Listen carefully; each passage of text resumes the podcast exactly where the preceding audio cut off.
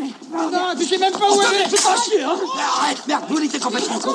Ça devient grave, là, maintenant, Bouli. La grève Ça suffit, laisse tomber. La grève, tu dis Pas Bouli. Bienvenue, Bouli Etienne Oui, Je rentre ou tu veux que quoi oui, oui, oui, oui, oui, rentre. Tu as la clé. Oui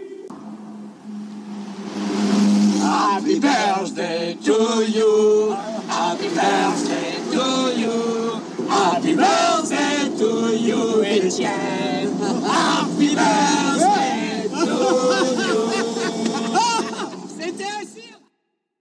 Bonjour et bienvenue à vous qui passez par là. La chronique de Monsieur Tout Mon Cinéma, c'est votre 5 à 7 minutes consacrée à votre cinéma, celui que vous aimez tant, que j'aime tant, que nous aimons tant. Le cinéma d'hier pour beaucoup, mais avant tout le cinéma vu par vous, pour vous. Le but, tout simplement donner envie de découvrir ou redécouvrir tous ces films qui nous ont tant touchés, tant marqués.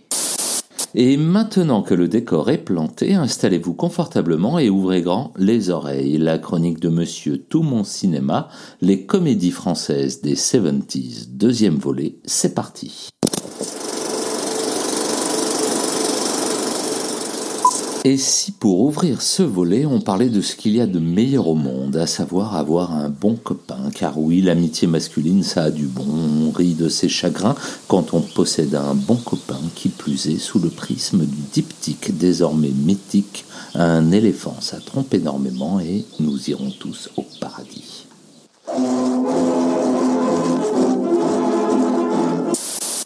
Saviez-vous que l'idée même de ce diptyque est née lors d'un déjeuner entre son réalisateur Yves Robert et son scénariste Jean-Loup Dabadi? Son point de départ, l'irrésistible envie de réunir à l'écran certains acteurs au-delà du star system de l'époque, de ces acteurs patrons à la Delon et Belmondo et de leurs folles exigences. Oui, tout simplement l'envie d'acteurs avec lesquels on aime manger et rigoler. Pour Dabadi, ce sera Bedos et Brasseur. Pour Yves Robert, son cher Jean, Jean Rochefort. Et à l'arrivée, nous avons une chronique très agitée des démêlés de certains hommes avec certaines femmes qui ne sont pas nécessairement les leurs. Une histoire d'hommes, d'amitié, tout en tendresse entre quatre quadragénaires dans la France d'après De Gaulle. Un énorme succès en salle et un Claude Brasseur qui remporte le César du meilleur acteur dans un second rôle pour son interprétation de l'un des premiers personnages homosexuels positifs du cinéma français. Sans oublier les rôles féminins dont une jeune et jolie Annie Dupéré, qui a troqué la robe blanche de Marilyn Monroe pour une robe rouge, à l'effet tout aussi waouh au-dessus d'une bouche d'aération. Six semaines plus tôt, je n'étais qu'un homme sans aventure, calmement épris de sa famille et de sa patrie, et dont le regard ne faisait aucune embardée au passage des femmes.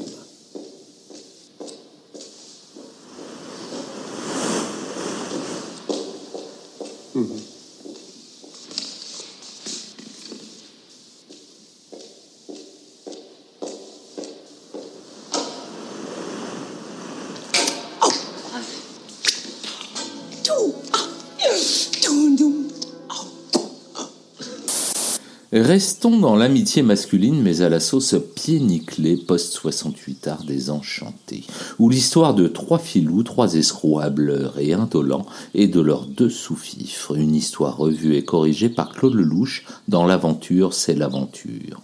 Un film boudé à sa sortie par la critique bien pensante de l'époque, mais qui, porté par son succès au box-office, est devenu culte avec les années une grande farce politiquement incorrecte où se mélangent sans vergogne junte militaire d'Amérique du Sud, détournement d'avions, chef d'État militaire africain et même enlèvement de Johnny Hallyday. Une histoire de cinq aventuriers mercenaires, Lino Ventura, Jacques Brel, Simon Charles Denner, Aldo Machion et bien sûr l'inoubliable Charlot, Charles Gérard, paix à son âme. L'aventure, euh, c'est l'aventure. L'aventure, c'est l'aventure. L'aventure, c'est l'aventure. L'aventure, c'est l'aventure. L'aventure, c'est l'aventure.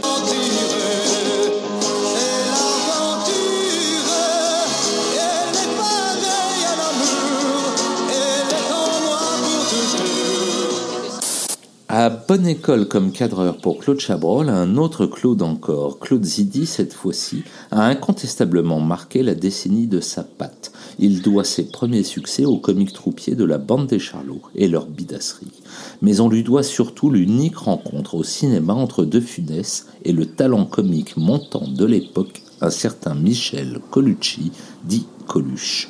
Ce sera l'aile ou la cuisse, un face-à-face surprenant, détonnant, bouleversant même à certains moments.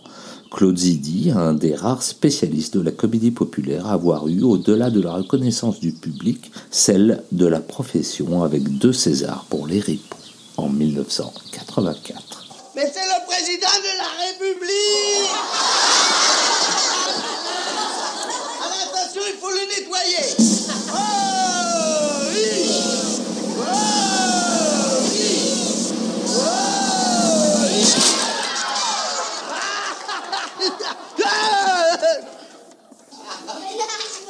Ça te fait de la peine, papa?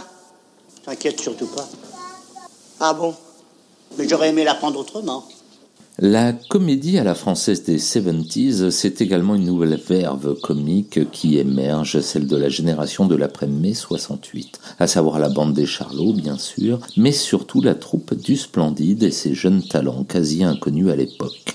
Que ce soit Josiane Balasco, Michel Blanc, Marianne Chazelle, Christian Clavier, Gérard Jugnot ou Thierry Lhermitte et leurs cultissimes aventures des bronzés un sujet ô combien accrocheur sur les petites joies et déboires des vacances en club, des scènes et des répliques désormais au panthéon de notre culture populaire, l'émergence d'un jeune réalisateur qui depuis a mené une très belle carrière, Patrice Lecomte, mais surtout, surtout, l'ineffable Jean-Claude Duss qu'on apprécie tout particulièrement ici.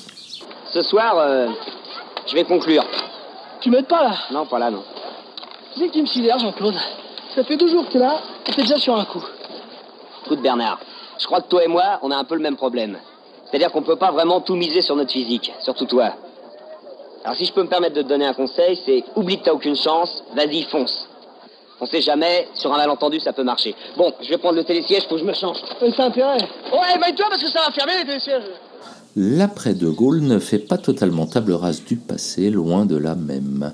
Outre Gérard Houry, déjà évoqué dans notre premier opus, un autre roi de la comédie nous régalera aussi de son immense talent, le réalisateur Philippe de Broca, dont le succès populaire est indissociable d'un certain Jean-Paul Belmondo.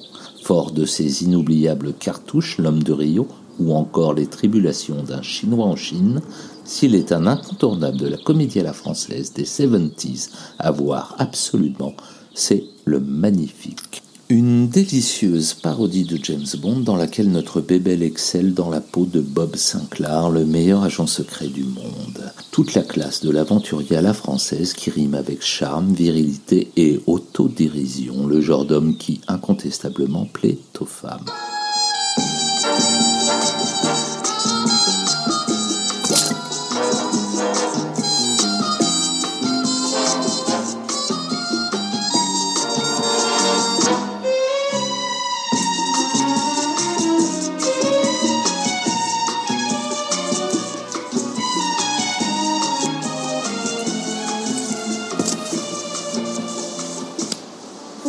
Aux femmes Je ne sais pas. Menteur Personnellement, j'en ai usé jusqu'à la corde ma VHS d'époque pour l'avoir vue, revue, re-revue, re-re, revue, et je ne crois pas être le seul dans ce cas. Pour preuve, il n'est qu'à penser à l'inoubliable scène de la piscine que nous rejouera un certain Jean du Jardin trois décennies plus tard dans la peau d'un certain Hubert Bonisseur de la Batte, alias OSS 117, autre agent secret sauf Frenchy, lui aussi.